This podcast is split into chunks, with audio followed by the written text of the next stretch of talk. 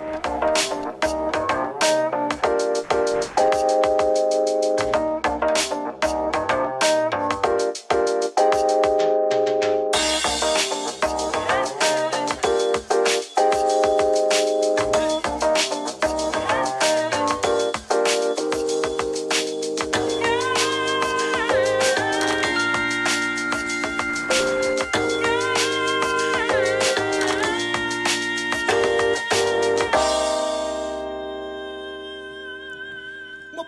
todos vocês que se ligam aqui no podcast Giro no Litoral, acompanhando sempre é, as informações relevantes e aqueles bate-papos que fazemos aqui com personalidades né, da nossa região e também sempre é, no acompanhamento ali, uma boa música aqui no nosso podcast. Hoje, falar de música, teremos aqui a presença da dupla E Rodrigo.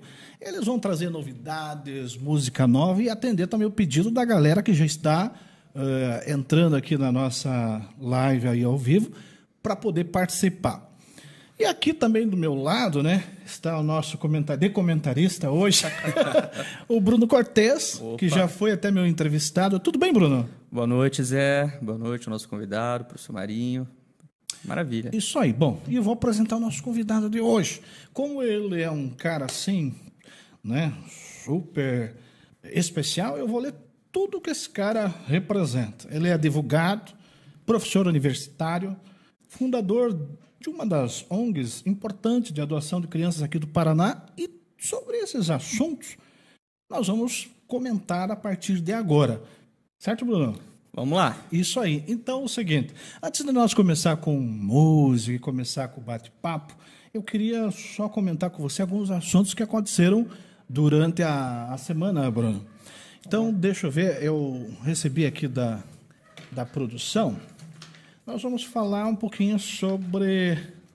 É, já que o, o Marinho é um cara que se liga na política, nós vamos falar um pouquinho de política, tá? Opa. A novidade que nós tivemos aí durante a semana foi que quatro candidatos, uh, deputado aqui da nossa região, desistiram. É mesmo? Você viu isso, Bruno? e eu vou até falar quem são esses candidatos. Os candidatos foram o Clécio Vidal, do PROS, da.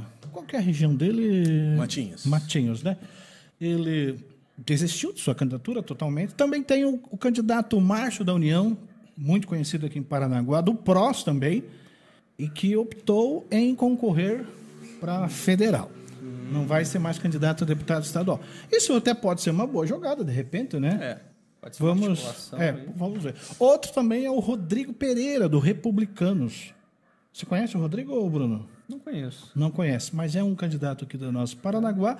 E outro também que optou em desistir totalmente foi o Valdir Leite que já foi presidente Sim. aqui da, da Câmara. Então, esses quatro candidatos, por enquanto, não estarão é, na disputa Valdir, desses cargos. Valdir né? ainda é vereador? É vereador, é vereador, é vereador, é vereador. Inclusive, o irmão é candidato a deputado né, estadual. É, acho que nos próximos programas até vamos citar alguns nomes para que a população possa também saber em quem votar e tal. Mas esses foram os, vamos assim, os acontecimentos da política que aconteceram durante a semana. E vamos fazer o seguinte, para vocês que estão aí em casa, antes de nós começar com o papo sério aqui com o nosso querido entrevistado de hoje, o Marinho, vamos começar com a música. Vamos começar diferente hoje, Bruno? Vamos ouvir música então com a dupla Harry e Rodrigo. É, vamos falar aqui com o Rodrigo. Então, Rodrigo, tudo bem por aí? Boa noite, tudo certinho, Zé. Eu sei que vocês estão trazendo novidades, né? E daqui a pouco vamos conversar também com vocês para que aqueles que se ligam na música, os contratantes também possam é, procurar vocês lá nas redes sociais e tal, e de repente, né, quem sabe, até logo, logo queremos um show mais completo aí da, Sim, da com dupla. certeza, estamos... Poderíamos, então, abrir o nosso podcast com qual música? Vamos fazer um Christian Ralph, então. Opa, pode ser, então. um sucesso do Christian Ralph aí.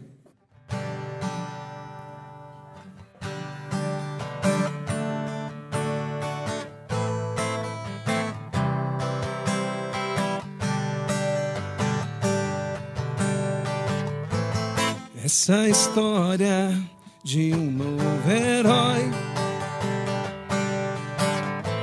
Cabelo cabelos compridos a rolar ao vento pela estrada no seu caminhão. Gravada no peito a sombra de um dragão. Tinha um sonho ir pra Nova York, levar a namorada, fazer seu caminhão voar nas nuvens. Mas enquanto isso na estrada, saudade vai, vai, vai, saudade vem, vem, te buscar. Saudade vai, vai, vai, saudade vem, vem, vem te buscar. Bom demais, é. Bom demais. É isso aí, Rodrigo. Essa música geralmente é aquela que encerra muitas apresentações. Sim, né? essa não E pode hoje- faltar no repertório, hoje né? Você Hoje preferiu começar aí- então com, Isso. com ela, né? Beleza, então vamos então receber aqui o nosso convidado Marinho e eu queria já então a tua apresentação de você mesmo, Marinho. Quem é o Marinho, podemos dizer assim? Deixa eu só te falar um negócio muito interessante, né? Você falou das danças da cadeira e tem tudo a ver com o nosso programa de hoje, Ah, com é? a música encaixada. Então, as danças da cadeira também ocorrem na política, né? Com essas mudanças, essas trocas e essas desistências de alguns pré-candidatos aí nessa reta final de campanha. Bom, Zé, primeiro gostaria de agradecer a oportunidade de estar aqui, do lado do meu grande amigo Bruno. Bruno, nós trabalhamos juntos na instituição de ensino na qual eu sou professor, sou coordenador do curso de Direito. É, então, por isso que é uma satisfação e uma alegria muito grande estar aqui falando com o pessoal do litoral. Eu sou, se falar assim, desde o início, né? Mas eu vou ser bem rápido. Eu sou filho mais novo de um grupo de oito irmãos, de filho de um pedreiro, de uma mãe costureira, uma família humilde, aonde estudei em escola pública e tive as oportunidades que a sociedade me deu para que a gente pudesse estar hoje aonde a gente está, com condição, com preparo, com estudo e, e aproveitei as oportunidades que me apareceram. Fiz direito, 3 de fevereiro agora eu fiz 27 anos de formado, essa cara novinha, é porque eu fui precoce, né?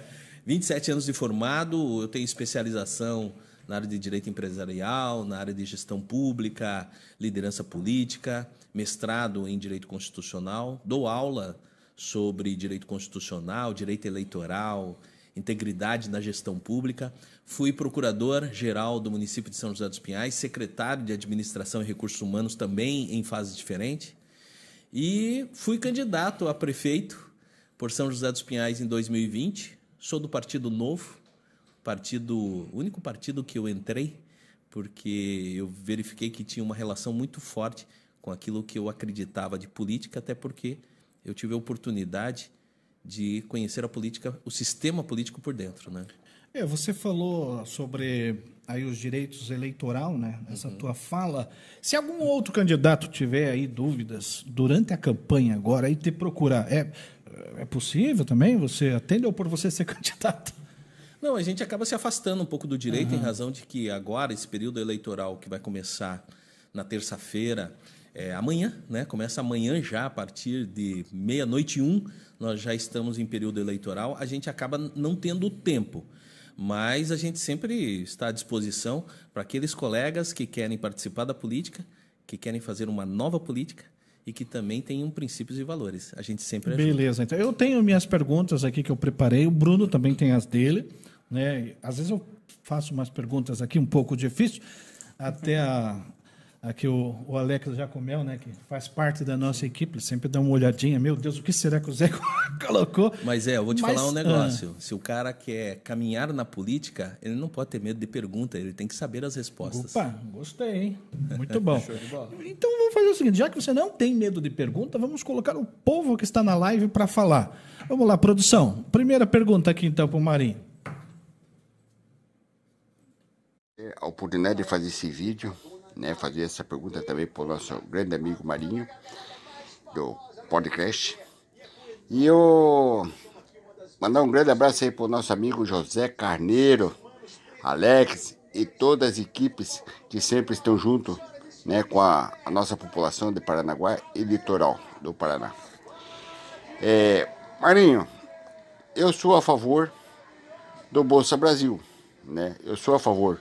Mas primeiramente, o que nós temos que ver é o problema do, do, do CRAS, principalmente aqui em nossa Paranaguá, onde a fiscalização é pouca, precária, né? É, de, vou falar mil, né? que é mais, mas vou falar mil. De mil que, de mil que procuram o CRAS, de, entendeu? Desse pessoal são 70 senhas. 70 senhas. E, e muitos que precisam, muitos que precisam, estão sendo cortados. E muitos que não precisam estão sendo privilegiados. Então, eu digo aqui, o que a gente precisa é uma melhoria maior em nossa Paranaguá, aqui no CRAS, né? Então, eu sou a favor dos benefícios do governo federal, principalmente esse Bolsa Brasil, que já foi do Bolsa Família na, nas outras gestões de outros presidentes, mas eu sou a favor do Bolsa Brasil sim. Sendo que seja igualdade, igualdade para todos que precisam realmente do Bolsa Brasil. Essa é a verdade. Então fica aqui meu grande abraço ao meu grande amigão Marinho, José Carneiro, Alex e a todas as equipes que sempre estão junto com a nossa Paranaguá. Então, Marinho, essa aí é a participação do líder comunitário lá da Vila Santa. Santa Cecília que fala, né? Ou é Santa, é Santa Cecília, né? Aquela região do Ibucuí, próximo ao lixão ali. O Vanderlei Boavix, que ele é conhecido aqui como gringo, todo mundo conhece ele no, no, nos grupos, ele está sempre dando a sua opinião. Ele fez uma pergunta tão longa ali, mas eu acredito que você entendeu. Né? Quando ele fala ali de Bolsa Brasil, ele quis dizer Auxílio Brasil. E ele diz que é a favor, porque a região dele lá é uma região onde muitas pessoas recebem, e inclusive, pelo que eu entendi, ele tem percebido como líder comunitário que tem mais pessoas que, de repente, precisavam contar com esse auxílio, não estão contando por algum problema aí do, do, do CRAS e tal. E ao que deu a entender a pergunta é num caso de você trabalhando aí num, vamos dizer, num, num cargo de, de, de, alguma coisa federal, se você seria contra, a favor, e você trabalharia a favor desse programa? Bom, primeiro que, Vanderlei, gringo, obrigado pela, pela menção. Eu acho que essa é uma preocupação muito grande. E primeiro que assim, a resposta ela é tão longa ou mais longa do que a pergunta que ele acabou fazendo. Opa, vamos lá Porque então. ela é muito complexa, né? Primeiro que tem algumas situações. O CRAS, a responsabilidade do CRAS é do município, então ela é uma responsabilidade local. Tem que se verificar a estrutura que se dá por parte da prefeitura para esse ambiente. Então, se, se fornece somente 70 é, senhas, pode acontecer da prefeitura não estar dando uma atenção prioritária àquela comunidade e estar lá com pouco servidor. Então, esse é um, um primeiro detalhe. O segundo detalhe é o programa social ele deve existir, mas ele não deve ser utilizado de forma politiqueira. Ele deve, ser, ele deve atingir efetivamente as pessoas que tenham necessidade. Esse é o primeiro detalhe. Segundo detalhe, na pergunta que ele faz, é que também tem que tomar um cuidado muito grande. É, o sistema político hoje, o que, que ele faz? Ele privilegia alguns, né? algumas pessoas que tenham é, parte no poder, elas acabam se beneficiando com relação a esses direcionamentos, furando fila ou atendendo pessoas que é, não estejam naquela região, mas que para beneficiar o seu curral eleitoral, e aí eu estou falando que pode ser questões da própria prefeitura, servidor público que estão em funções gratificadas, ou até mesmo é, vereadores, né, ou equipe de vereadores. A terceira situação, Zé e Bruno, e principalmente ao gringo, é o seguinte: o, o auxílio Né? O Auxílio é, Brasil ele deve sim atender momentaneamente uma família, mas ele não pode fazer com que a, aquela família fique refém desse benefício para o resto da sua vida. Eu acho que o que está faltando muito, e aí é uma, é uma política federal, é, há uma necessidade de uma discussão ampla com relação ao processo de Auxílio Brasil, ele deve ser é, é, criar critérios critérios para que dê o benefício num primeiro momento, mas que auxilie essa pessoa que está recebendo a ter condições para que ela cresça por si só. Ninguém quer, ninguém quer viver de favor. Ninguém gosta de viver de favor. Ninguém quer ficar segurado ou ficando lá muito tempo ou, ou chegando de madrugada para conseguir essas 70 senhas. A pessoa quer por si só ela ter condição dela colocar o sustento na mesa.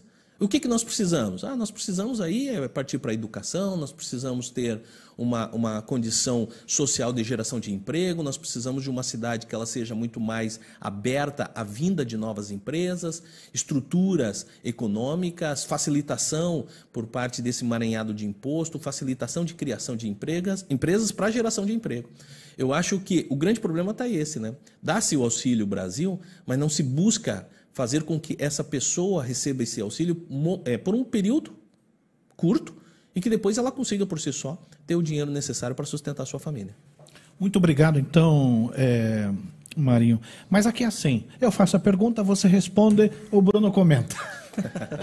Auxílio Brasil, Bruno. Grande Marinho.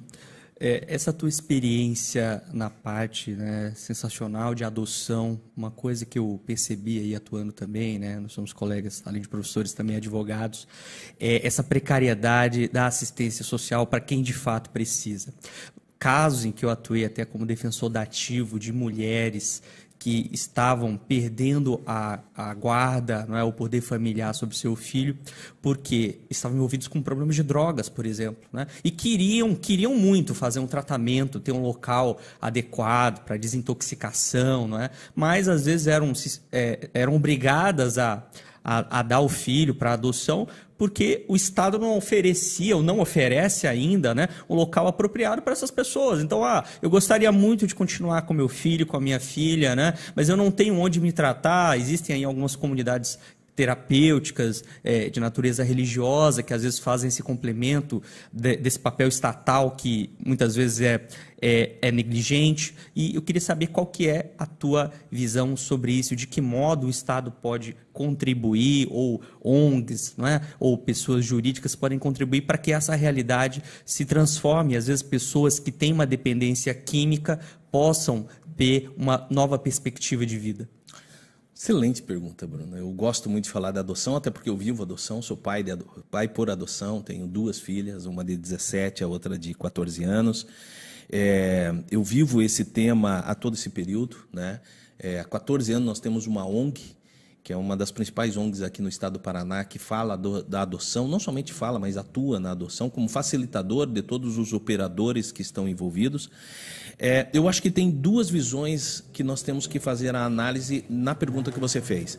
A primeira situação é evidente, né? a ausência do Estado ou a precariedade do Estado é, no atendimento das famílias. As famílias elas acabam sofrendo por desestruturação, e quando eu falo ausência do Estado, eu falo desestruturação no sentido da, da, segurança, no sentido da, como nós falamos do auxílio Brasil, de não ter comida para colocar em casa.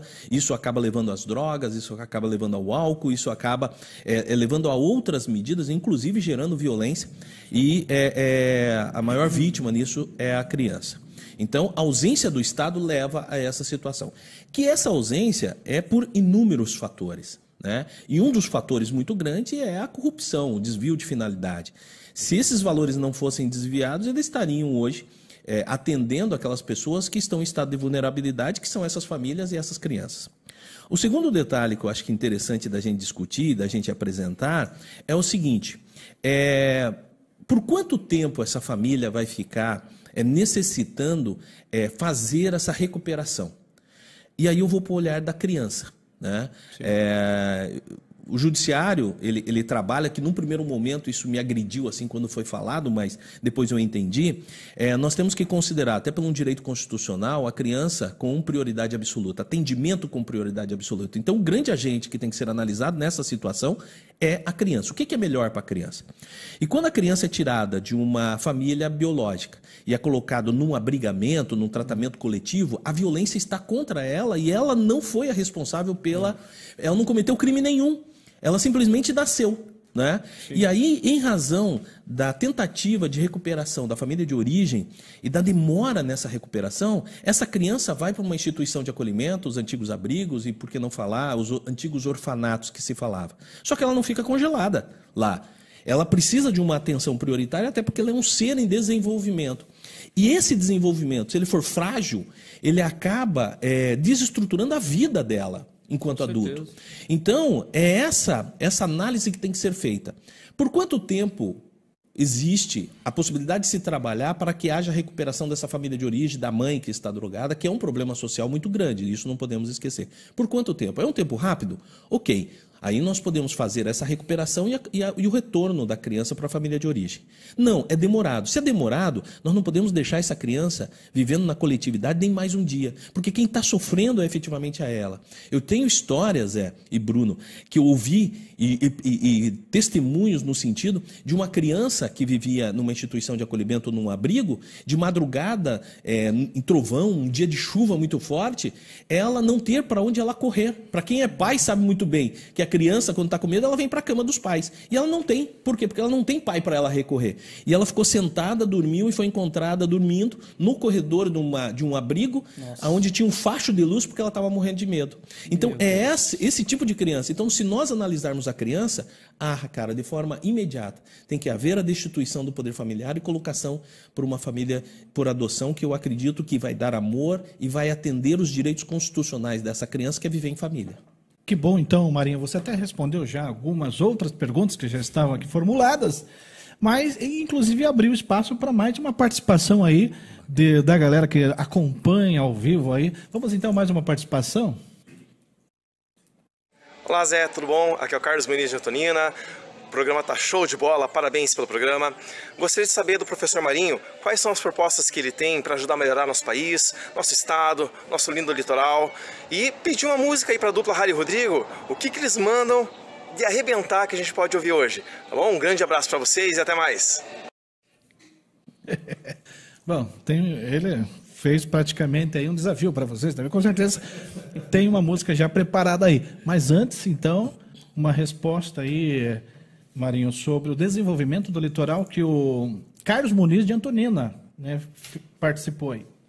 Carlos, é, até a resposta para você não deixa de ser uma letra de música, que aí alguns políticos às vezes colocam como uma música drama, mas é, nós temos que colocar uma música de esperança, né? Existe uma possibilidade de desenvolvimento do nosso município, claro. E, na minha opinião, são questões de infraestrutura.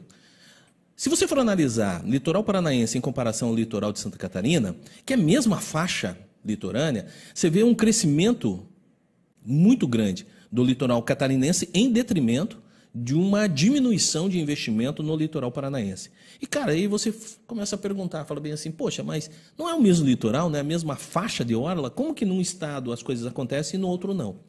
Então, é a seguinte, nós temos que ter o desenvolvimento do nosso litoral, mas um desenvolvimento econômico mais sustentável. Então, o que é? Aliar o desenvolvimento que o litoral precisa, mas caminhando junto com é, é, a sustentabilidade. Algumas obras que eu vejo que são necessárias e que elevaria o nosso litoral a uma, a uma excelência, a uma valorização muito grande, já começa em Guaratuba. Então são todas ah, as Só um pouquinho, você falou de Guaratuba? Guaratuba. Então vamos a uma participação direta com o vereador Paulo Araújo, que também enviou uma. De repente você já pergunta aí. Vamos lá com o Paulo aí. Olá, Zé, Bruno, Alex Jacomel e demais integrantes do podcast Giro do Litoral. Aqui é o vereador Paulo Araújo de Guaratuba e eu gostaria de estar fazendo uma pergunta ao entrevistado Marinho. O que você acha dessa sensação de patriotismo que a nação está vivendo neste clima de eleição e Copa do Mundo? Bom, Marinho, ele mudou aí ó, totalmente o, o, assunto, né? E dá para ver que o Paulo já está lá de verde, amarelo, né? É, Provavelmente isso já envolve, envolve, envolve, a eleição e a Copa do Mundo, né? É, eu Mas descontrair, você é, se liga na Copa, Marinho? Me Aquele ligo, cara me ligo, sim. compra uma TV é. nova e tal, junto não, com os não, filhos. não vou tanto, mas eu me ligo sim. Eu acho que agora, se nós estamos falando em música, agora seria uma música de carnaval, né? Porque nós é. temos os nossos problemas estruturais e parece que todo mundo esquece quando vem Copa o, do Mundo e carnaval. Paulo Araújo é um vereador atuante lá, da, da, base ali do, do, dos Justos, lá em, em Guaratuba, Guaratuba, né? E ele é um cara que gosta de acompanhar o nosso podcast. Hoje ele resolveu participar aí. Então... E eu até complementaria, já que a gente está falando de Guaratuba, um grande problema que o nosso litoral tem, desde que eu vim para cá, é, há alguns anos, é a questão da famosa promessa da ponte de Guaratuba Matins, porque a gente sabe é, da, dos problemas, às vezes climáticos, né, dá uma ventania tal, deslocamento é muito complicado, fora o custo financeiro, para quem mora do lado, tem que pagar para ir, para voltar, enfim, as distâncias, uhum. e isso impede o desenvolvimento do litoral. O que, que você acha dessa Cara, questão? Só, é, só para você ter uma ideia, a, a, a tão falada ponte de Guaratuba está na Constituição do Estado do Paraná. É verdade. Então, assim, são obras estruturais que o nosso litoral tem que ter para desenvolver. Aí a gente fala Guaruva, Garuva a Guaratuba, a duplicação ali, né? Que é uhum. muito difícil, a saída de Guaratuba por Garuva dá um problema muito grande. E o estado de Santa Catarina fala que não tem nada a ver com isso, né? Mas tem que ter uma postura mais imediata por parte Sim. dos representantes políticos do estado do Paraná para desenvolver esse imbróglio. Depois, a tão falada ponte de Guaratuba, que ela é, liga Guaratuba a Guaratuba, né? Porque todo mundo fala liga Guaratuba Matinhos, não, porque ela chega em Guaratuba ainda, né? É verdade. Mas há uma necessidade, já há projeto, é, existe uma, um pouco de impaciência, é, é, eu vou falar assim, das ONGs né, para o desenvolvimento desse sustentável dos municípios, é, mas que tem que sair do papel. Outro detalhe, se nós falarmos, também não adianta somente a ponte. Matinhos até Praia de Leste tem que ter a duplicação daquela rodovia interna. Sem dúvida. Quando nós falamos em Pontal do Paraná, nós estamos falando da faixa da infraestrutura. Pontal do Paraná sofre muito. Eu que tenho casa já há 10, mais de 10 anos em Pontal do Sul, cara, é todo sofrimento. É um sofrimento tão grande na época de temporada, por quê? Porque ali é, é, fecha tudo, não tem, prejudica todos os balneários que estão ali. E já existe um estudo com impacto mínimo ambiental, com desenvolvimento sustentável, que é uma faixa paralela ligando Praia de Leste até Pontal do Sul. Isso vai gerar crescimento para a região.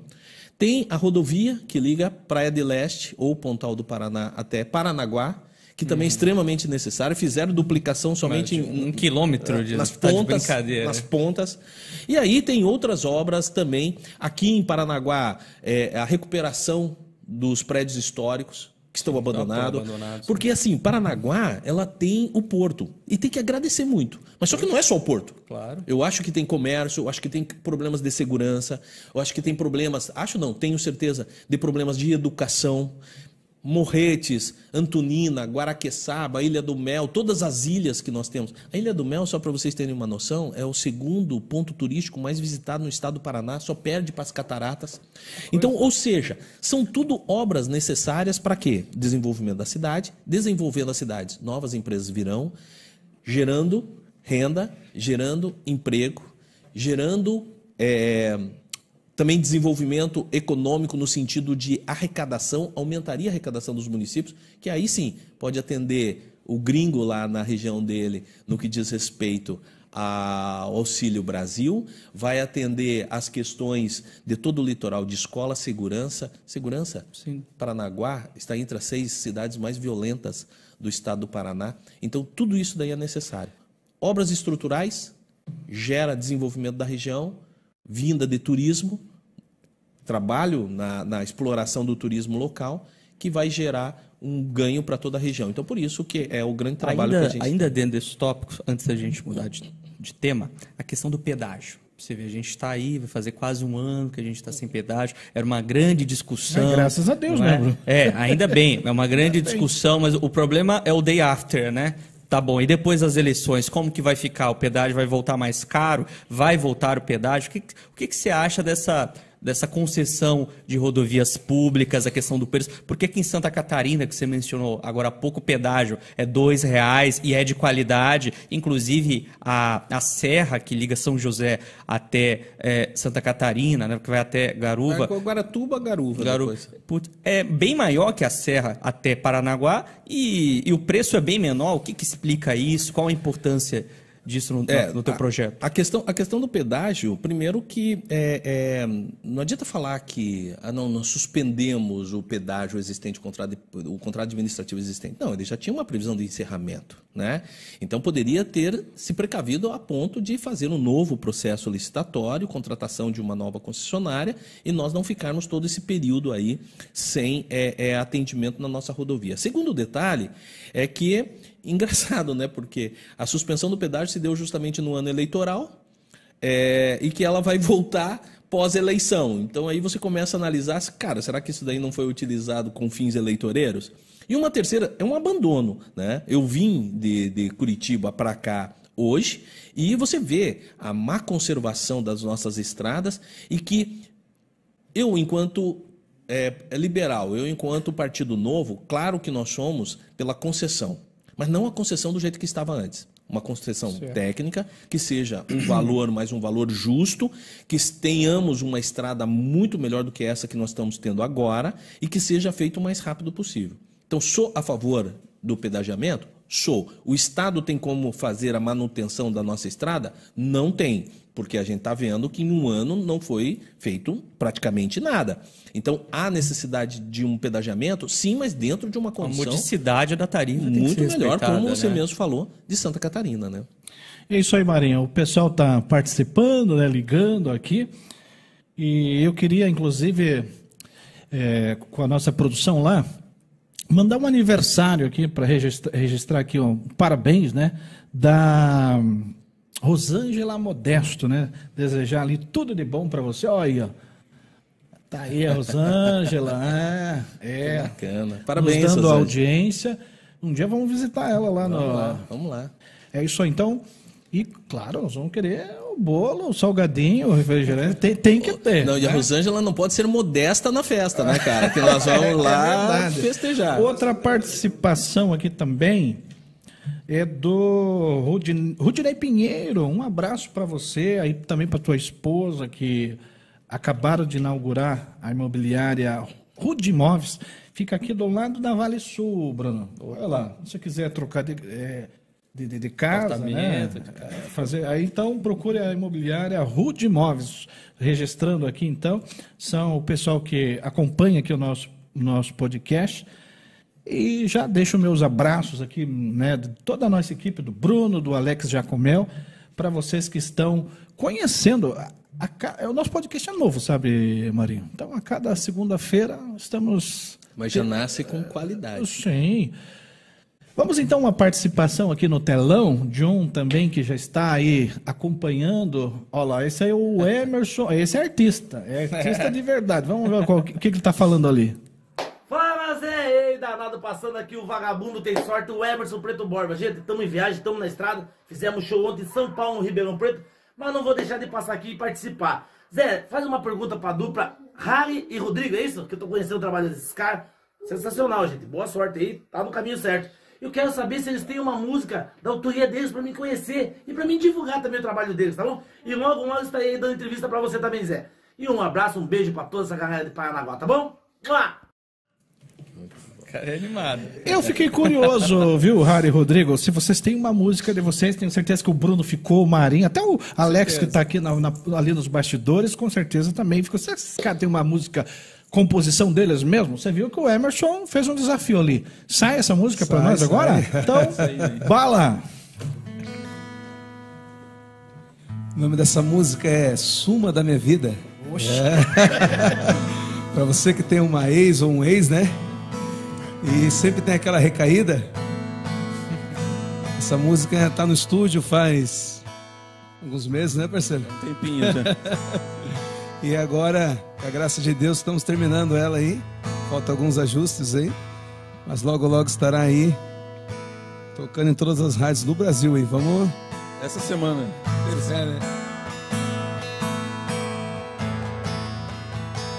Chegou o fim de semana, saí com os amigos pra te esquecer, mas ainda não consigo. Ainda te amo. É só a carência bater que você me liga, que quer me amar depois dormir de conchinha. Bateu a recaída. E o medo que eu tenho é de encontrar você. Não tenho certeza se quero te ver. Você me olhando, querendo me amar. Que está com saudades de mim e que quer voltar. Não te quero mais, não mande mensagem, não me ligue mais. Vou te bloquear das redes sociais.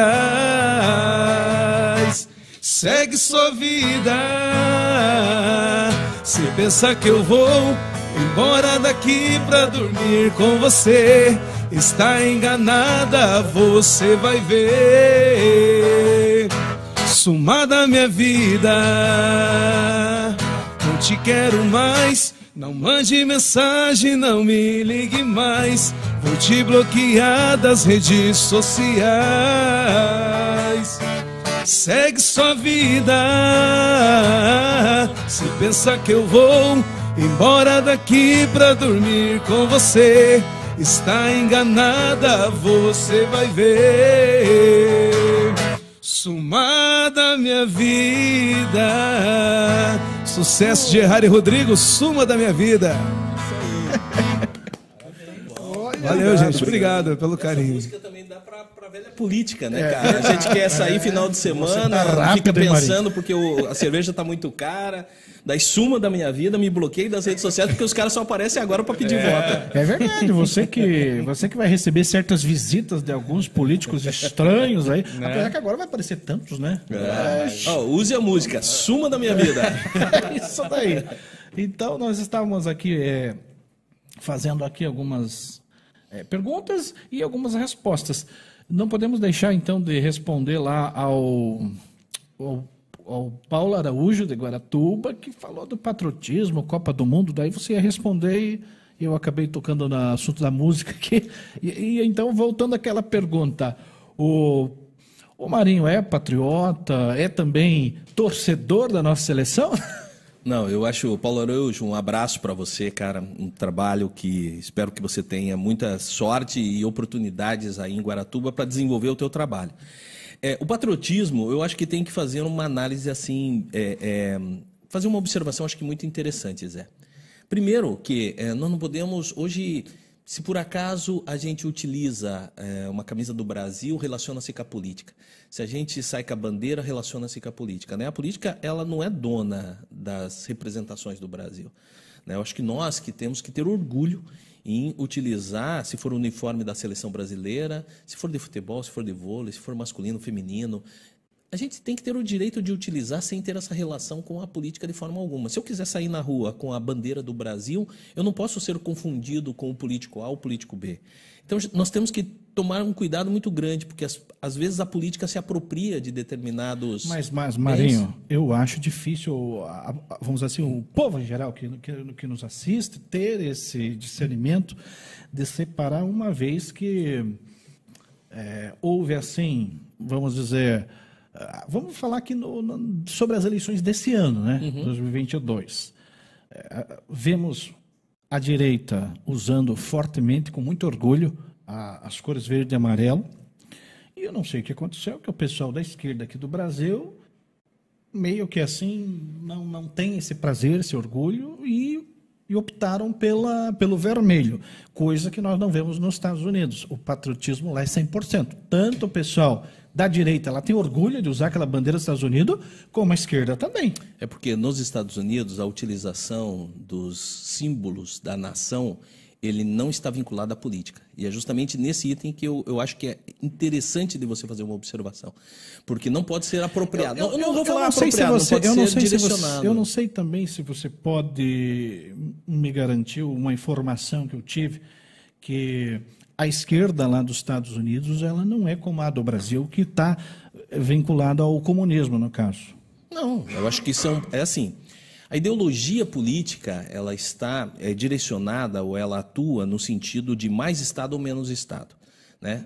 De uma forma bem simples. O que é, Marinho, mais Estado ou menos Estados? É assim, dentro de um objetivo que eu tenho de fazer uma política pública, ou seja, atender uma situação lá da região do gringo, eu posso, de acordo com a minha ideologia política, adotar duas posturas diferentes. A primeira postura, eu posso, se eu for liberal ou se eu for de direita, ter o Estado menos presente e delegar essa situação em parceria através da iniciativa privada. Então, por exemplo, um CRAS lá poderia ser ge- gerido por uma empresa da iniciativa privada e que ela poderia e teria mais flexibilidade em colocar mais atendentes. Então, não seriam 70 eh, eh, atendimentos, seriam muito mais. Isso é menos Estado. Ou o pessoal da esquerda trabalha o seguinte: não, não, essa é uma obrigação do município. Então, o município ele tem que ter condições de colocar lá mais gente, é ele que vai trabalhar na linha de frente. Nos Estados Unidos, isso fica muito bem claro. A finalidade é a mesma, que é atingir quem? Aquelas pessoas que estão em estado de vulnerabilidade. A forma de atingir que tem direita e esquerda. No Brasil já é totalmente diferente. No Brasil, eu vou falar totalmente não. O Brasil há uma confusão muito com relação a isso.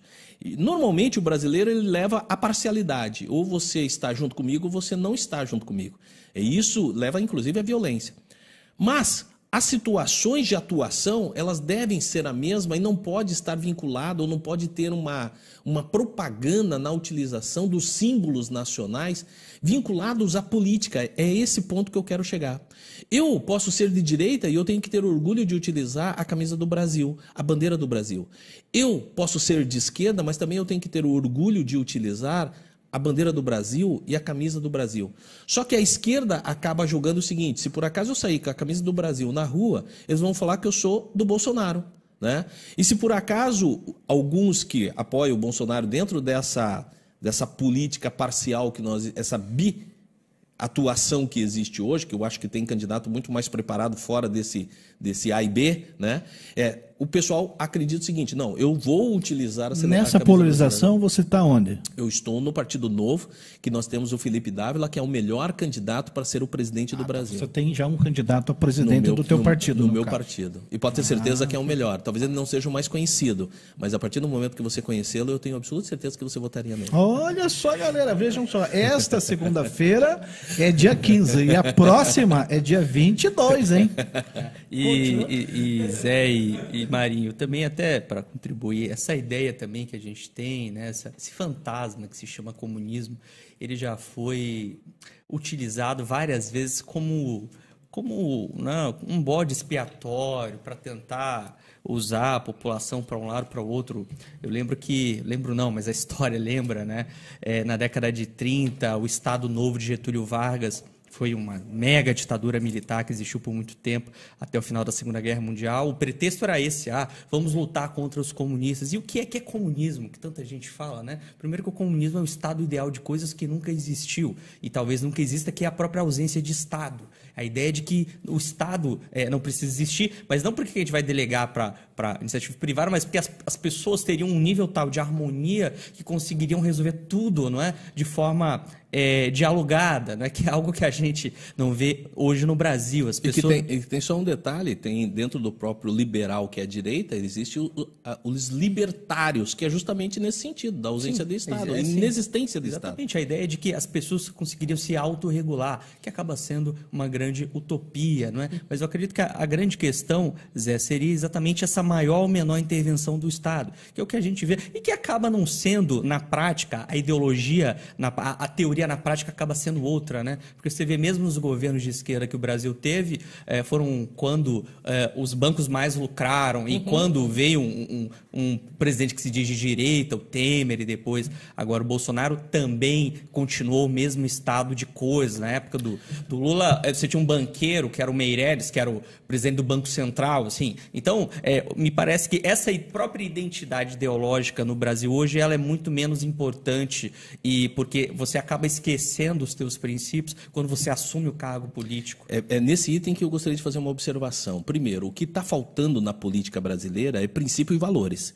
É a pessoa pensar muito mais na coletividade do que na individualidade. É a pessoa saber que quando ela ocupa um cargo de gestão, ela está ali para dar resultado à população e às pessoas que são carentes.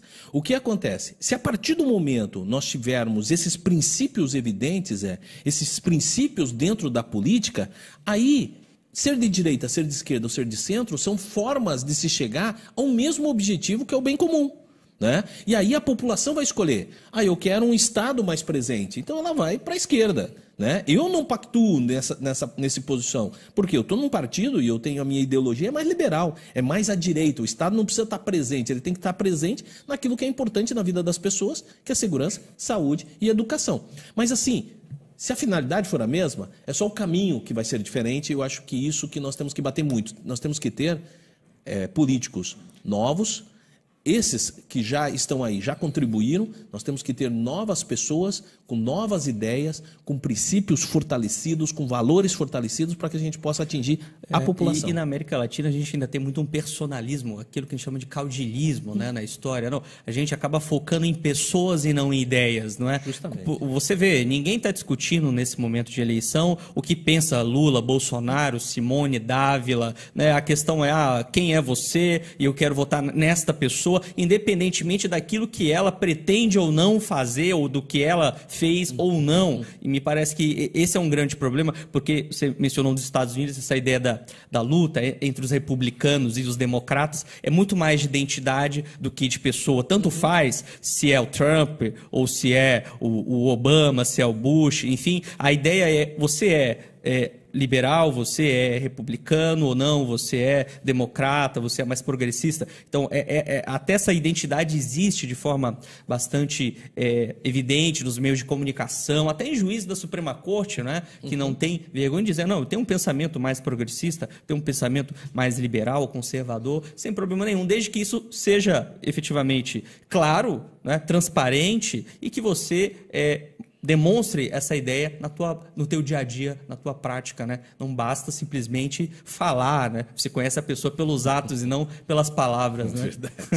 Marinho, antes da próxima pergunta, vamos então aqui a um, um comercialzinho do próprio, do próprio Giro, que é só para anunciar o, a pró- o próximo entrevistado da, da próxima segunda-feira, que, como eu falei, a próxima segunda-feira, é dia 22. Né? Olha lá, o Rodrigo tá animado lá. Vamos ver então. Alô, amigos do podcast Giro no Litoral. Aqui quem vos fala é o Cláudio Carneiro Margarida. E venho confirmar minha presença no próximo dia 22, segunda-feira, onde estarei tirando todas as dúvidas da área contábil e conto com a sua audiência. Um forte abraço! Pensei que ele era radialista e não contador. Pois, Ô, Cláudio, forte abraço para você e na próxima segunda aguardamos você aqui com o nosso time aqui de comentarista para esclarecer muitas dúvidas também, né, sobre essa área que tem uma demanda também eh, de, de assuntos relevantes para nós abordarmos aqui. Se você que tem dúvida aí sobre né, abrir uma MEI, abrir uma empresa, esses assuntos, né, Bruno? Nós vamos comentar então com o Cláudio Margarida, que estará eh, respondendo também as perguntas de todos vocês que quiserem participar aí co- conosco. Eh, vamos a uma pergunta agora de outro assunto que é sobre o empreendedorismo, né? Você como até vamos assim um empreendedor, como gostaria de resolver o problema do desemprego do Paraná? Boa pergunta. Com uma profundidade tão grande com a, a- a expressão que você fez. Primeiro, é, o maior empregador, o maior gerador de emprego são os micro e pequeno empreendedor no Brasil. Né? Por mais que todo mundo ache que as grandes empresas elas são necessárias, não, você tem que valorizar o micro e pequeno empreendedor. Quando você valoriza o micro e pequeno empreendedor, e quando eu falo em micro e pequeno empreendedorismo, não estou falando em empresas de porte médio, não. Também temos as empresas de porte médio. Mas nós estamos falando ali daquela. é, o empreendedor social, Zé.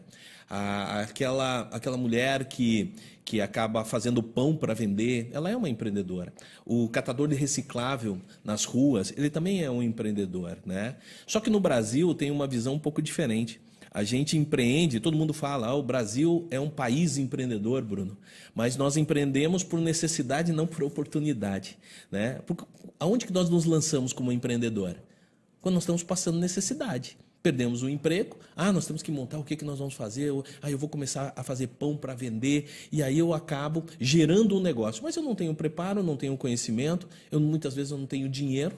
É, você né? viu que nós abrimos o, o nosso podcast, o primeiro recebemos aqui um empreendedor. Lembra que foi pois o é. Alex Jacomel falou e nos deu uma aula, né, Bruno? Sim. Sobre como ele começou, como como abriu, da onde ele veio, né? Hoje Mas só que você é um veja assim, o, o, o, Alex é um ponto fora da curva. Por quê? É? Porque o Alex, ele foi buscar o entendimento, ele compreende como funciona todo esse arcabouço aí, ou essas situações de se empreender, ou se como abrir uma empresa. Ele é um empreendedor nato, porque ele vê oportunidades em todos os negócios. Ou ele analisa com os insights de empreendedor, fala bem assim, poxa, eu acho que ali seria um bom, uma, uma, um, um bom local, um bom, uma boa atividade que eu posso desempenhar ali é uma questão, às vezes, econômica ou não. Mas não é a realidade dos nossos brasileiros. Né? Então, o que, que nós temos que fazer? Valorizar ou dar suporte para o empreendedorismo para que ele seja empreendedorismo de oportunidade e não por necessidade. Esse suporte financeiro, especialmente. Porque Cara, hoje em dia você vai tirar um empréstimo no banco. Se você não tiver um fiador, você sai de lá sem nada. Ah, você tem que tirar. Os bancos públicos ou privados têm que oferecer taxas é, mais é, possíveis para que essas pessoas consigam pagar e consigam empreender. E né? outra coisa, Bruno, como que você vai tomar empréstimo se normalmente quem precisa de dinheiro é porque não está conseguindo gerir tá o seu negócio e está com restrição. Serasa no SPC, como tá é que com restrição. É. Então, aí, quais são as saídas? Primeiro, fundo, fundo de crédito, fundo apoiador. Há possibilidades do Estado ou do município colocar, criar fundos que são fundos garantidores. Esses fundos, eles fazem a vez do avalista, do fiador. Uhum. E a taxa Naquelas cidades onde existe essa oportunidade, a taxa de inadimplência é muito pequena. Pequeno. Segundo detalhe, também pode haver a concessão de crédito em razão atrelada à questão de preparo desse empreendedor. Hum. Como, por exemplo, você vai na Caixa Econômica para pegar dinheiro para construir. A Caixa Econômica, o que, que ela vai fazer? Ela vai te dar dinheiro de acordo com o percentual da obra que você vai fazendo. Então, ah, eu fiz a laje, ela te liberou uma grana. Ah, agora ela vai liberar uma grana para chegar até o telhado. Você faz, agora é acabamento. Por que não conceder crédito nas mesmas linhas? Você gera ao empreendedor o seguinte: a tiazinha do bolo. Eu vou te liberar grana, mas para eu te liberar esse dinheiro, primeiro você tem que fazer um, curso, curso de empreendedorismo. No SESC, no Senai, o Sistema S está aí. Justamente. Isso, né? Ou até o Sebrae. Né? Segundo detalhe, ah, ela fez o curso, ela recebe uma graninha. Agora você vai receber essa grana para você comprar utensílios ou um fogão melhor. Para quê? Agora você vai ter que fazer, por exemplo, um curso de cozinha, né, de lidar com alimento, de é, é, melhor utilização de alimento que você tá, vai fazer. Beleza. E assim, progressivamente, vai se liberando dinheiro e eu tenho absoluta certeza que ela vai conseguir dar resultado. E Zé, a última informação que eu passo com relação ao empreendedorismo. Primeiro, maior percentual, acho que é, é de cada quatro empregos gerados, três são gerados pelo micro e pequeno empreendedor. Algum detalhe, um detalhe muito interessante: a maioria dos empreendedores no Brasil social são mulheres. Outro detalhe interessante, por isso que nós temos que valorizar o empreendedorismo feminino. A mulher é aquela que contrata a mulher. O empreendedor homem normalmente não contrata a mulher, mas a mulher contrata a mulher, então nós conseguimos colocar no mercado de trabalho a mulher que está à margem muitas vezes de trabalho, de emprego. E outro detalhe, menor índice de inadimplemento, Bruno, hum, é da mulher. Isso, eu consegui essas pesquisas, esses resultados, sabe aonde? Eu estive em Brasília a questão de um mês e meio atrás, fui falar com o Henrique, que trabalha na sub, é, subministério, subsecretaria da micro e pequena empresa, dentro do Ministério da Economia, e ele tem todos esses, esses dados aí que eu achei muito interessante, e é o que nós estamos trazendo para trabalhar o nosso projeto aí para um novo Paraná. Beleza. Para você que chegou na nossa live agora, né, e está acompanhando, falamos é, até pouco aqui sobre ah, né, todos os, os, detalhes aqui do, do currículo do Marinho. O Marinho é advogado, e é professor universitário. Daqui a pouco também eu gostaria que você falasse também sobre esse lado professor, tá que nós ainda não, né, não entramos ainda nessa área. Mas eh, nós vamos então agora tomar uma água. E enquanto tomamos uma água aqui, tem uma participação da Angélica. A Angélica é uma cantora católica e que agora ela resolveu entrar na área do sertanejo, Rodrigo. Aí vamos ver então a participação dela, que provavelmente é pedido para vocês aí. Oi, gente, tudo bem? Aqui é Angélica Oliveira. Tô aqui para fazer um pedido para essa dupla maravilhosa que tem nesse podcast hoje, para cantar uma música Troca de Calçado da Marília Mendonça. Sou bastante fã dela, sou cantora católica e agora entrando nesse ramo sertanejo. Se puderem cantar, ficarei bastante feliz. Bacana, Marinho. Nós estamos conseguindo é, colocar todas as participações. Não vamos deixar ninguém do pessoal que está participando bom. aí. Continuem participando. As perguntas foram 14 perguntas, você já, já respondeu praticamente quase todas, estamos já. Não, que pena, que uma, pena. eu, eu queria voltar mais 12 vezes para responder. que bacana, que bacana.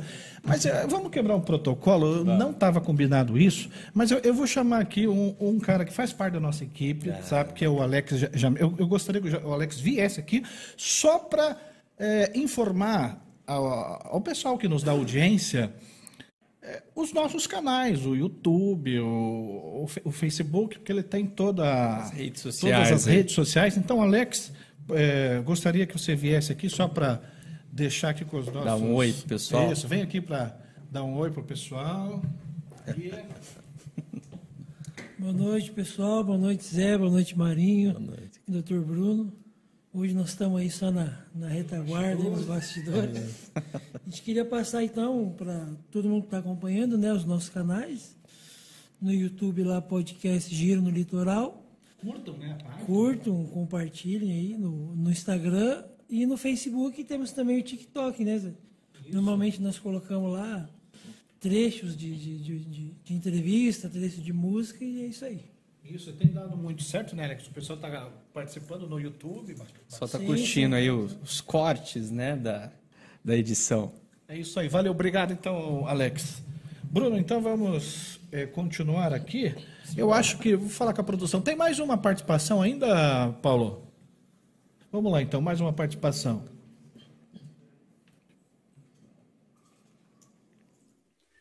Olá, amigos! Eu sou o jornalista Giovanni Wagner. Eu quero parabenizar o meu amigo Zé pelo podcast Giro no Litoral. Tá fantástico, estou aqui assistindo. Grande abraço professor Bruno, um abraço para o Alex. Eu gostaria de fazer uma pergunta para o Marinha. Marinha, gostaria de saber de você qual que é as suas ideias para o desenvolvimento da nossa região do litoral. grande abraço e bom programa!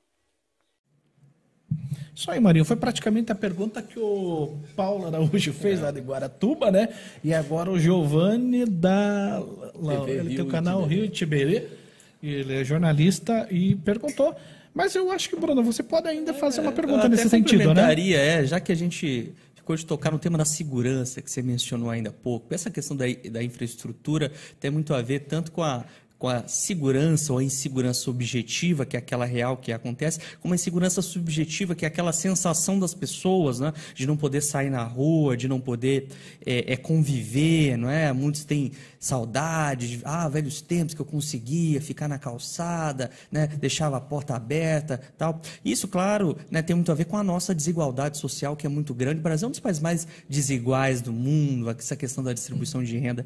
Mas, especificamente na realidade de Paranaguá, Marinho, eu sinto que uma grande deficiência nossa, às vezes, é a própria infraestrutura da segurança pública, em termos de quantidade de agentes de polícia, de delegacias de polícia. Veja, Paranaguá tem um índice de, de homicídios é, muito elevado e ainda assim a gente não tem uma delegacia especializada em homicídios. Né? A gente tem um grande é, uhum. delegado, até meu amigo Nilson, que faz um grande trabalho, mas sozinho ninguém consegue dar conta né, de tudo isso. A gente só tem, por exemplo, um, um instituto de criminalística ainda não tão aparelhado para dar conta de todo o litoral do Paraná. Então, qual que é a, a tua ideia, a tua visão sobre esse aparato de segurança pública e segurança pública é uma questão apenas de polícia? Não, não, não. Bruno, é uma pergunta que dava um programa inteiro e uma, uma pergunta extremamente interessante. Primeiro que você foi muito feliz a hora que você colocou na, na sensação de segurança e a, se, a segurança propriamente dita. Primeiro, é, quando a gente fala em política pública de segurança, nós temos que falar desde a prevenção até mesmo a mediação. Na prevenção, está desde um, de um plano diretor de uma cidade, a partir do momento que você dá o recuo, por exemplo, você dá o recuo de uma de 5 metros ou mais para a construção, você está gerando insegurança, porque antigamente, se a gente pegasse lá as ruas, como que era? A casa, a janela já era na rua. Aquilo ali dava uma visibilidade de quem estava na casa e dava uma segurança quem estava passando na rua. Outro detalhe no plano diretor é a questão de espaços comerciais. Você faz espaços comerciais, ele vai ter um fluxo de pessoas até 18, 19 horas e depois não vai ter ninguém. Então gera uma insegurança ou propicia aí casos de criminalidade. Então nós temos que falar em plano diretor, nós temos que falar em iluminação porque uhum. em ambientes mais iluminados, a própria estatística demonstra que é onde existe menos insegurança. Então não é somente o aparato policial, não é somente a, a, a, o policiamento que vai diminuir a, a segurança pública. Segundo detalhe, nós temos que falar também, quando a gente comenta sobre é, aparato policial, existe um, um, uma legislação muito interessante, que é o SUSP, né? A gente tem o SUS, Uhum. que é da saúde, nós temos o SUAS, que é da assistência social, e nós temos o SUSP. SUSP é o Sistema Único de Segurança Pública.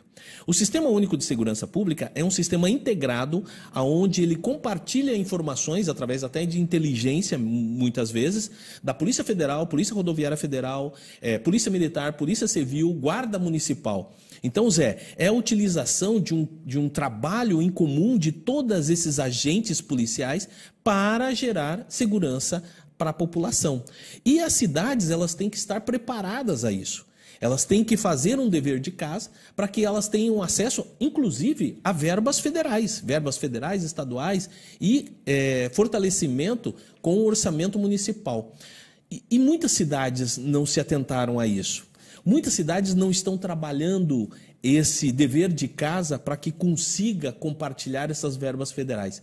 E isso não pode se chegar é. ao Estado falar bem assim, ah, não tem orçamento para uh, aumentar o número de guardas, tanto da Polícia Civil como da Polícia Militar. Não tem como o município chegar e falar bem assim, ah, não tenho mais contratar dinheiro para contratar guardas municipais. Não, tem sim. É só trabalhar o certinho, fazer o planejamento estratégico, fazer o planejamento de criação de política pública de segurança.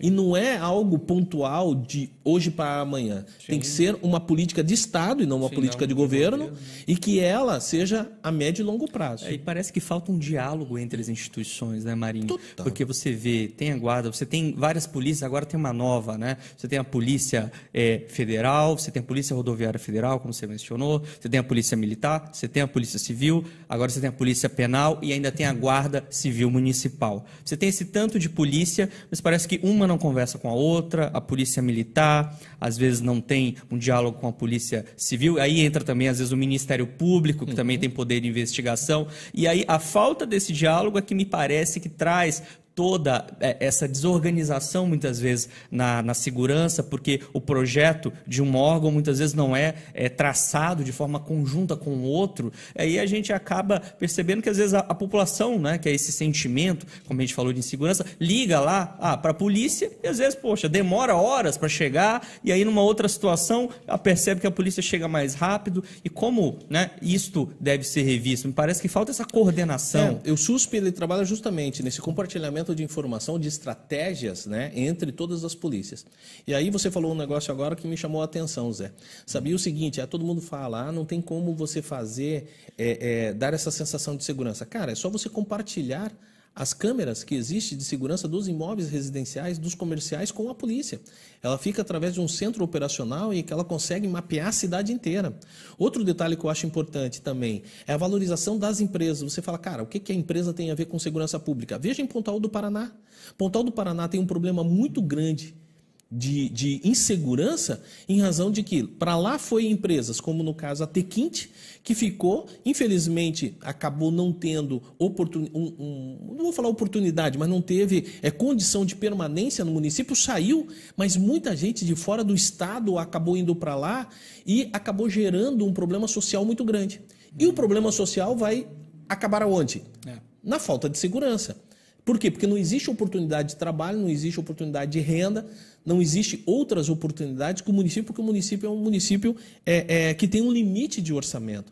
Então você veja assim, que são estratégias quando a gente fala em política pública que envolve tudo, envolve educação, envolve assistência social, envolve lá a, a, o problema que o gringo pegou e falou lá da região dele. Por quê? Porque não entrega o auxílio né, Brasil para a pessoa, a pessoa vai passar fome. Gente, não estou falando que isso é justificativa. Mas deixa o teu filho passar fome, para você saber se você não faz qualquer coisa para você colocar alimento naquela mesa. A, a, educação de tempo integral seria um componente adicional nessa, nesse planejamento também? Ajudaria na segurança pública? Claro que sim. Por quê? Porque nós tiraríamos as nossas crianças da ociosidade. Nós colocaríamos ela para quê? Para trabalhar esporte, para trabalhar cultura, né? Que são ganhos de valorização de pessoa. Nem todos seriam os esportistas de alta performance. Claro, claro. Mas te dá uma visão de planejamento de vida muito interessante, além de saúde, né? Com certeza, curso técnico, profissionalizante, né? Aí nós vamos entrar no. Vamos marcar um outro podcast. Alex, vamos marcar um outro, porque o, o ensino médio profissionalizante é uma outra situação. É verdade, Marinha, é verdade. É, para vocês que entraram agora na live, quero confirmar aqui, nós estamos entrevistando Marinho, né, que é um, um professor universitário, e está aqui visitando aqui o nosso litoral. Eu até vou, vou perguntar para você, você está afiliado ao Partido Novo, provavelmente vai receber uma, um desafio do partido para ser candidato, né, Marinho? Se você vier receber esse desafio, você vai optar pelo federal ou estadual? A hora que você estava perguntando, eu imaginei que você ia falar bem assim, Marinho, você vai receber uma verba muito grande do partido para fazer campanha, né? Você tem que nos convidar. É, e, aí, e aí eu ia já te responder de pronto que o Partido Novo é o único partido que não usa dinheiro público para fazer campanha. Ou seja, nós não usamos é, fundo eleitoral nem fundo partidário. Mas, é, mas Marinho, aquela, por exemplo, aquela pessoa que todo ano trabalha em eleição, tá, gosta de entregar panfleto por aí, e que de repente, puxa, eu estou acompanhando esse camarada aí, porque eu quero trabalhar para ele nessa eleição, gostei do papo dele. Vai ter que trabalhar de graça daí? Não, não, de forma alguma.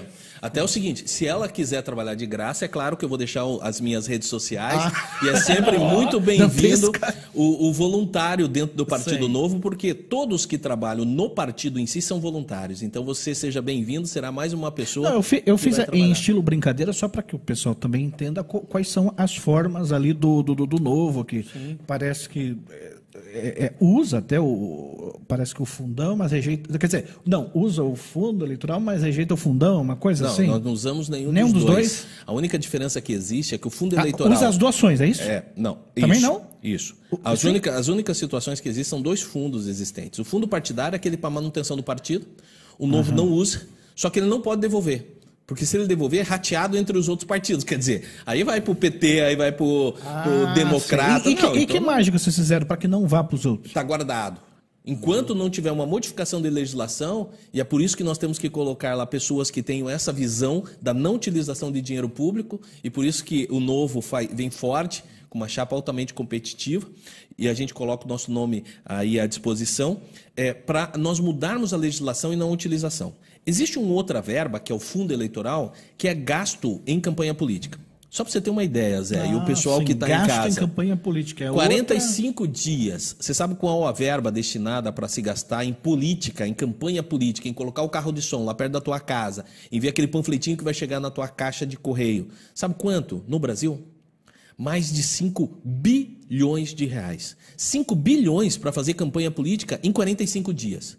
O novo é contra. O novo é contra. Por quê? Porque esse dinheiro tinha que estar com a saúde, educação e segurança. Não para fazer campanha política. E aí você me pergunta, mas Marinho, como você faz? Ou como o novo faz para fazer campanha? Eu tenho que ter um bom projeto. Se eu tiver um projeto de desenvolvimento para o litoral, se eu tiver um projeto de desenvolvimento para as cidades que eu represento, se eu tiver qualidade naquilo que eu programei e eu passar, eu vou ter apoiadores. É, então eu apresento qualidade, conhecimento e projeto. E aí eu vou buscar o seguinte: quem quer participar desse projeto? Não é dar dinheiro para o Marinho. Porque nós não precisamos, nesse sentido, pegar dinheiro para o projeto pessoal do Marinho. Não, é um projeto de uma nova política. Se a pessoa fala, cara, eu quero apoiar, ela vem como apoiador. O único que eu conheço de deputado federal que está chegando aqui no litoral e que não utiliza dinheiro público sou eu. E o único que tem vaquinha. vaquinha online.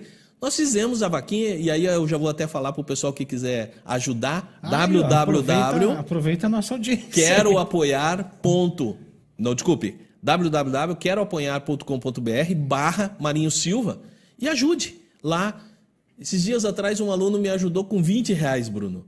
Aí um colega pegou e falou bem assim: 20 reais, Marinho? 20 reais para quem vai gastar? O pessoal aí vai gastar 2 milhões? Eu falei: 20 reais é muito dinheiro. Muito dinheiro porque com 20 reais eu impulsiono as minhas redes sociais e eu atinjo mais de 1.200 pessoas. 20 reais para quem recebe bolsa estudo, e você sabe muito bem que os nossos alunos recebem o quê? 600, 800 reais. 20 reais é, é muito dinheiro. Então eu valorizo cada centavo. Eu tenho um projeto bom, eu tenho conhecimento, estudo para isso, me preparo para isso, e eu vou buscar o apoio a esse projeto novo. Eu já tenho quase 100 pessoas que estão nos apoiando na vaquinha online. Então isso demonstra que o projeto está bom. Beleza, então. Estamos conversando aqui com, com o Marinho, que é advogado, né? E também professor universitário. Falou um pouquinho aí também lá do seu lado político. E agora nós vamos, então, é, mais duas participações aqui no nosso, no nosso telão, que é direcionado ali a, a eu acredito que é para música. E depois eles vão cantar uma, uma, uma música aí para a gente. Combinado? Depois da música, nós vamos então para a última pergunta, que é sobre esporte, turismo e cultura, que eu quero saber também como é que está o teu pensa. Já vá, Vamos lá. vá montando a tua resposta e os comentários do Bruno Cortez aqui. Olá, meu amigo Zé e todos da equipe do podcast Giro no Litoral. Gostaria de mandar um abraço também à dupla Harry e Rodrigo, que estarão aí na entrevista, e pedir uma música a eles, é, Fundo da Grota. Aqui quem vos fala é Júnior, da equipe do Troféu Litoral Music, e eu estou aqui na escuta. Valeu, grande abraço. Essa é boa. Valeu, então. O, o Joninho de Curitiba, né, que está participando aí e pediu uma música que não é qualquer um que toca, né, Isso aí, Rodrigo? Mas vamos ver se sai. Mas aproveitar então, já vou emendar mais uma participação, porque depois nós vamos fazer a última pergunta. Então, produção. Giro no Litoral. Eu sou a Fran Benato, corretora de imóveis, e eu gostaria de deixar uma perguntinha para o professor Marinho. Professor Marinho, nós sabemos aí que o nosso país vem tentando se recuperar de um momento muito difícil, né, devido ao efeito pós-pandemia. Porém, nas últimas semanas, acompanhamos que a taxa de juros, a taxa IPCA, né, ela teve o seu momento de maior queda comparada a, a meses, a anos atrás, enfim. Como estamos em um ano de eleições, né, há possibilidade de permanência ou troca, eu gostaria de saber aí a sua opinião sobre o nosso cenário político, tá? Quais, quais as suas... Um beijo, pessoal, e até a próxima. Eu queria primeiramente, né, Bruno, É. agradecer a audiência de todos que estão participando, interagindo com o nosso podcast, que né, essa audiência vem, vem crescendo. Mas a Fran, olha, a Fran, você viu ali, Rodrigo? Deu uma de, Tem né? jeito pra música. É, Vamos dar tem um- jeito, né? um- Deu um uma de beijão, né, Deu uma pra- de cantora. Na pergunta também mostrou que é intelectual, que vamos fazer o seguinte, enquanto você prepara a resposta aí, Marinho, vamos, pode ser com o fundo da grota? Pode ou- ser, Zé, Então pode ser. lá. Antes quero mandar um beijão aí pra morena mais bonita do Paraná, né? Fui buscar essa mulher em Santo Antônio da Platina, a Fran Benato, minha esposa, né? Que participou e foi um- uma surpresa, não sabia que ela estava ligadinha. Grande abraço. Grande abraço aí. Um abraço também para Angélica, que pediu uma música da Marília Mendonça, não vai dar tempo, mas... É, eu queria É? até, viu, Rodrigo, acrescentar aqui, é, a, a Rafaela acabou de mandar também um, vi- um vídeo. Teve, tem mais pessoas aí que estão acompanhando a live, que estão também mandando suas participações, mas nós não vamos colocar nenhuma mais, porque o meu celular descarregou, não dá tempo de carregar. E ó, então, o copinho já nós tá vamos- preto. é, e aí nós temos a última pergunta para o Marinho, e depois vamos fazer um ping-pong aqui com vocês para nós encerrarmos a nossa, o nosso podcast. Essa aí, Fundo da Grota, não pode faltar no repertório, né? Essa sempre tem. se, se não cantar Fundo da Grota, não adianta, né? Não resolve. Fui criando na campanha. Barro e capim, por isso é que eu canto assim, pra relembrar meu passado. Eu me criei remedado, dormindo pelo galpão, perto de um fogo de chão, os cabelos enfumaçados.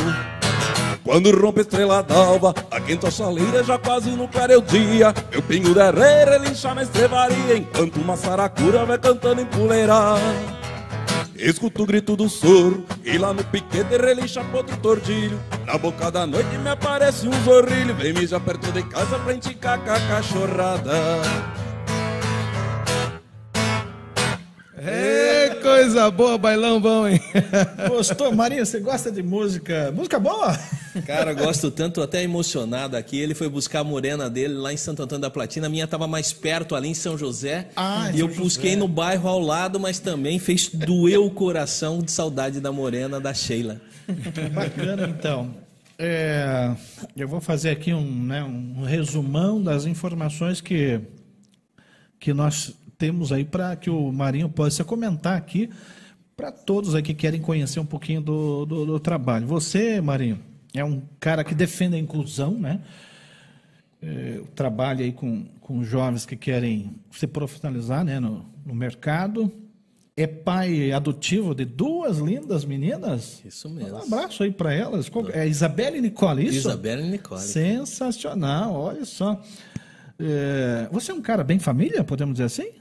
Cara, eu sou um cara que eh, sou resultado de uma família muito bem estruturada. Então, isso que eu fico muito orgulhoso. E claro que eu sou família também, né? Legal. Dentro do resumão aqui, Bruno, nós já vimos, ele não usa o fundo eleitoral, né? Era uma pergunta que nós íamos fazer, você já falou isso. Defende o empreendedorismo, também já foi respondido, né? Você é a favor da renda máxima? Renda máxima? Renda máxima que, ou seja, que esse empreendedor ganhe um, né, um, um melhor salário possível. Eu sou, eu sou a favor, eu sou a favor do empreendedor, ele tem oportunidade e liberdade. Ah, tá Aí certo. a renda vai ser resultante daquilo que ele quer para a vida dele. Você é fundador do grupo Roma. Romã, Romã? Isso.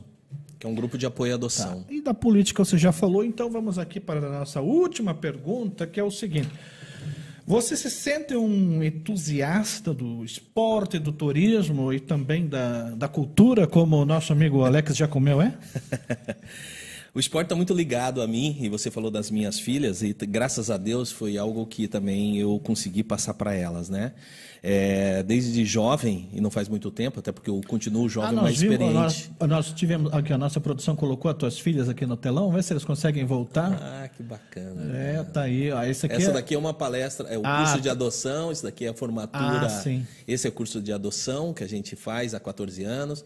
A visita que eu falei que eu fiz em Brasília, né? É, Aqui também é do primeiro, segundo encontro paranaense de adoção que nós fizemos. Legal. É, pela instituição de ensino que eu estou vinculado e mais o Grupo Romã. Formatura dos meus alunos, inclusive, quarta-feira agora eu estarei informando mais uma turma.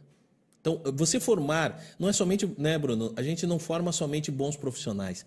A gente forma profissionais com valores. Esses profissionais com valores, eles mudam o mundo e a sociedade.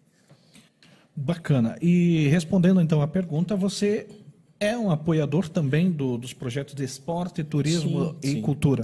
Participei já desde a infância, joguei vôlei com esse quase dois metros de altura que eu tenho. As minhas filhas permanecem hoje, seguir o caminho do pai. Sou corredor, é uma qualidade que eu tenho há 12 anos, corro. Já fiz várias é, é, provas de 5 quilômetros, 10 quilômetros, meia maratona. Fiz quatro maratonas, duas ultras, ma- ultramaratona, uma de 50, outra de 75 quilômetros, correndo em montanha. Treino todo dia, é, para ter fôlego não- para fazer tudo não- isso. Você perdeu igual, igual o Pablo Marçal, né? não, Não precisou chamar bombeiro? Não. E na cultura, Não. eu vejo o seguinte: o esporte é como nós estávamos falando aqui antes, né? Esporte, cultura, é, é- é extremamente necessário no desenvolvimento das nossas crianças e dos nossos adolescentes. É, uma oportunidade me falaram o seguinte: ah, não, porque nós temos que tirar as crianças da rua. O problema não é a rua. A rua, nós brincamos na rua, eu acredito que aqui é uma, é uma normalidade. Né? A rua ela não faz mal para ninguém. O que faz mal para as pessoas é a insegurança, é a carência, é a falta de atenção do Estado, isso faz mal. Então nós temos que dar a oportunidade das nossas crianças estudarem com ensino de qualidade, ter um contraturno, como o Bruno pegou e falou, com as atividades esportivas e culturais e também reforços escolares e oportunidade para que elas possam empreender por oportunidade e não por necessidade, que elas consigam um emprego quando elas estiverem no ensino médio, ou que seja um ensino médio é, profissionalizante, e que elas tenham liberdade de trabalhar e cuidar da vida dela com condição de a, tratar a família delas da melhor forma possível. As pessoas têm que ter liberdade para tudo isso, Zé. Que bom. Então vocês estão acompanhando aí essa bela mensagem onde o, o Marinho abre o coração e fala de tudo um pouco aí da sua vida, do seu trabalho e o que deseja.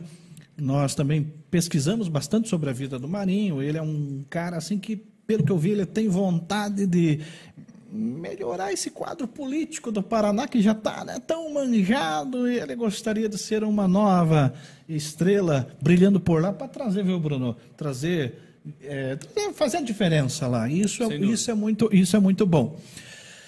É, o Bruno Cortes esteve aqui hoje, né, no, nos comentários aqui, junto com, com essa entrevista com, com o Marinho. E, outro, um, um, outro podcast aí, nós vou combinar com a produção lá com o Paulo para nós fazer umas imagens aqui para vocês de casa verem como é o nosso estúdio bonito, Pô, lindo, né? Lindo, qualidade, né? Olha, última geração. A, a ponto que o Alex, que é o nosso diretor geral, até pensou em mais tarde nós colocarmos uma plateia oh, que você também possa. Mas nós temos hoje a plateia. Tem a plateia, tá aí, só tá não aí. podemos mostrar aqui hoje, né? Mas o seguinte, o nós vamos ouvir a, a, última música também ali com a, com a dupla. Eu até vou conversar com eles antes de nós fazer aqui o, o, o, o ping-pong aqui. É, Rodrigo, você pode deixar em suas redes sociais e tal para o pessoal conhecer. Aquele pessoal que quer. Oh, gostei dessa dupla, quero convidar é, né, a participação de vocês aí. Quais são suas redes sociais? Sim, Zé. Eu vou pedir para o meu parceiro Harry aqui, ele que faz parte dessa da agenda, né? Antes eu quero falar que a gente faz um repertório diferenciado música sertaneja, pessoal que gosta de pagode, TikTok, música antiga, tem um momento modão, né? Então, para você que quer contratar a dupla Harry, Harry e Rodrigo, né? Você que está acompanhando aí, sempre tentando fazer o melhor e agradar a cada público, né? Então, a nossa página no Instagram é Harry Rodrigo né? e também no Facebook. E o pessoal que quiser entrar em contato no nosso WhatsApp 41984722719. Lembrando Bacana, que Harry então. com H, né? Isso, Harry ah, com, é Harry H. com H. H-A-R-Y. Harry e Rodrigo. Harry e Rodrigo, então, pessoal, bora aí adicionar e seguir esses caras aí. Vamos. É, Marinho, é o seguinte, o nosso diretor-geral, o Alex Jacomel, ele né, criou uma arte aqui para nós, né, Bruno? Que é o seguinte, quando essas, quando as nossas canecas ficam você fica assim, né? escura, é porque já está já tá finalizando o podcast. E vocês viram o recado das canecas já. Então é o seguinte. Muito boa. Mas sempre ao finalizar, nós fazemos aqui um, né, um na veia aqui um ping-pong rapidinho, só para que o, o, os ouvintes aí, os nossos telespectadores, né, conheçam um pouquinho aí da, agilizar, da agilidade do cérebro dos nossos convidados. Vamos, Vamos lá. lá. então, bem rapidamente. Vou fazer com a dupla e, e, também com a. E também aqui com, com o Marinho. Vou começar com você então, Marinho. Vamos ah, lá então. Vamos lá. É, uma oportunidade que você teve de visitar um, um local que te marcou muito. O local que me é. marcou muito?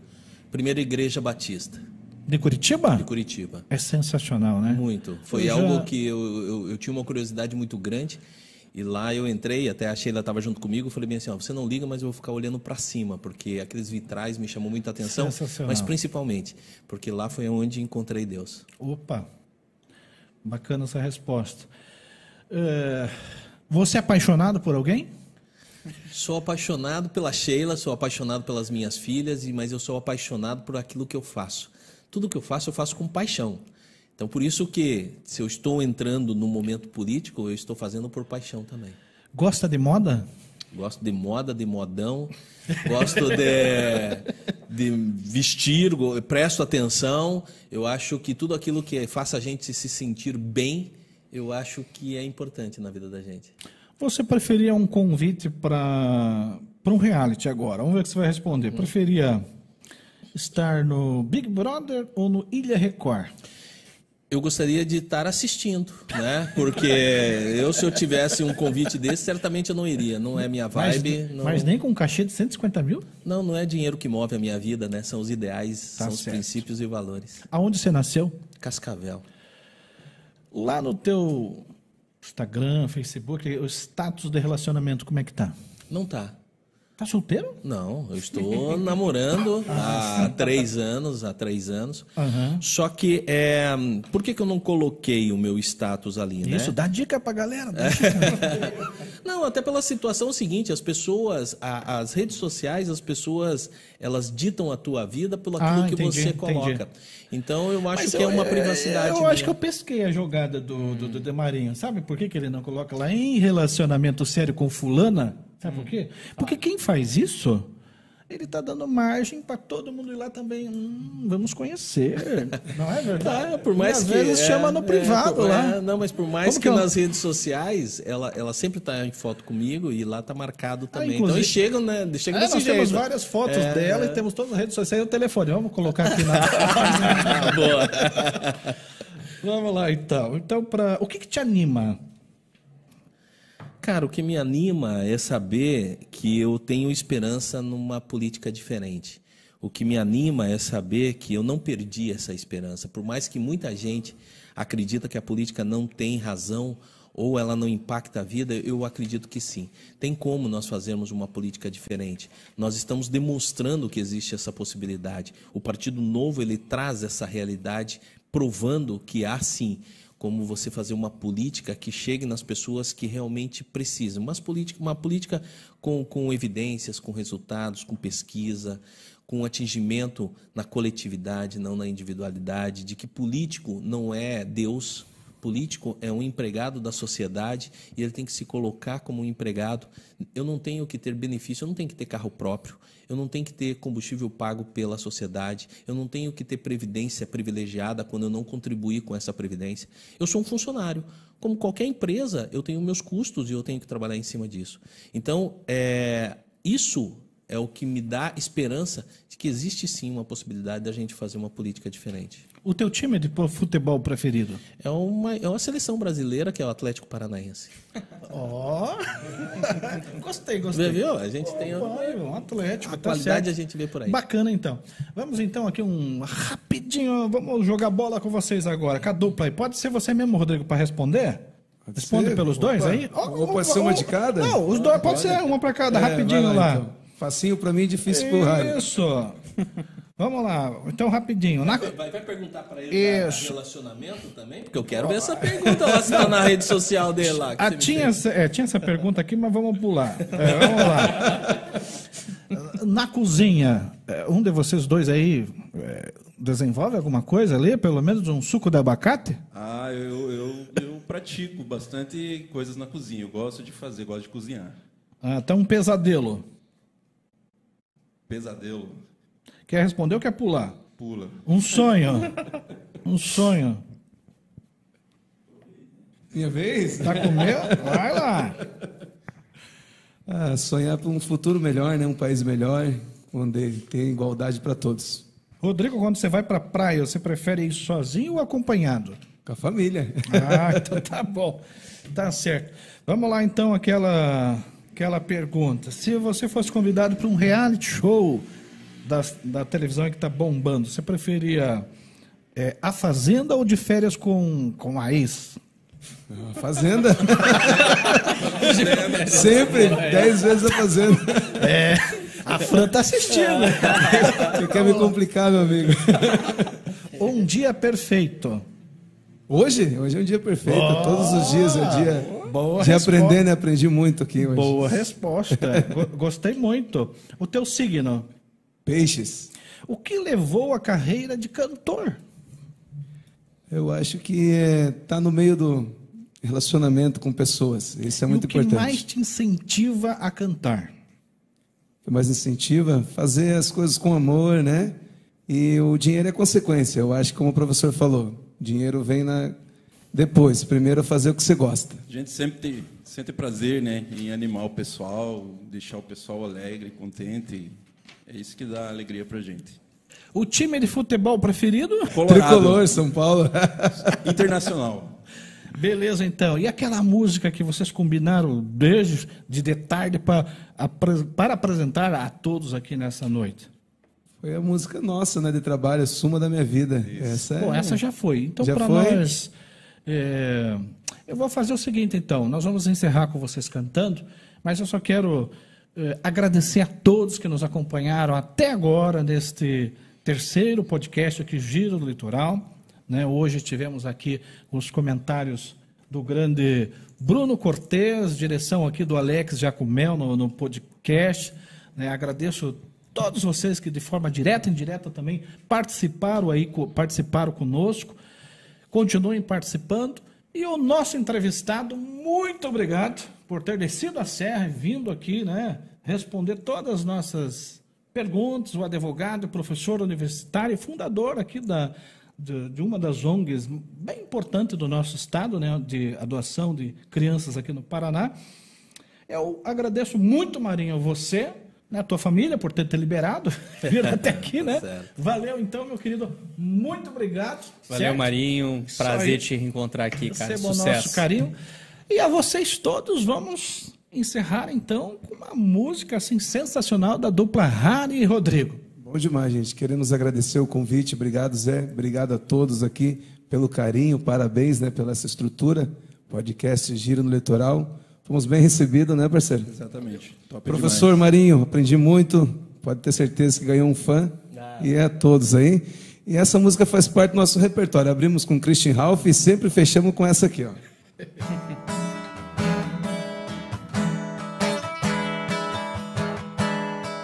Foi numa festa Angélico Bar Livre E na vitrola o esqui a gogo A meia luz o som de Johnny Rivers Aquele tempo que você sonhou Senti na pele a sua energia Quando peguei de leve a sua mão A noite inteira passa num segundo E o tempo voa mais do que a canção Quase no fim da festa, um beijo então você se render.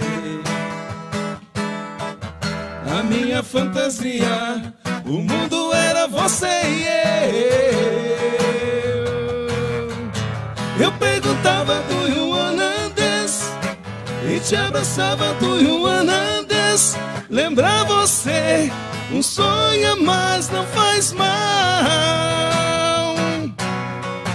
Eu perguntava do dance E te abraçava do dance Lembrar você Um sonho a mais não faz mal Valeu, gente. Valeu, obrigado. obrigado.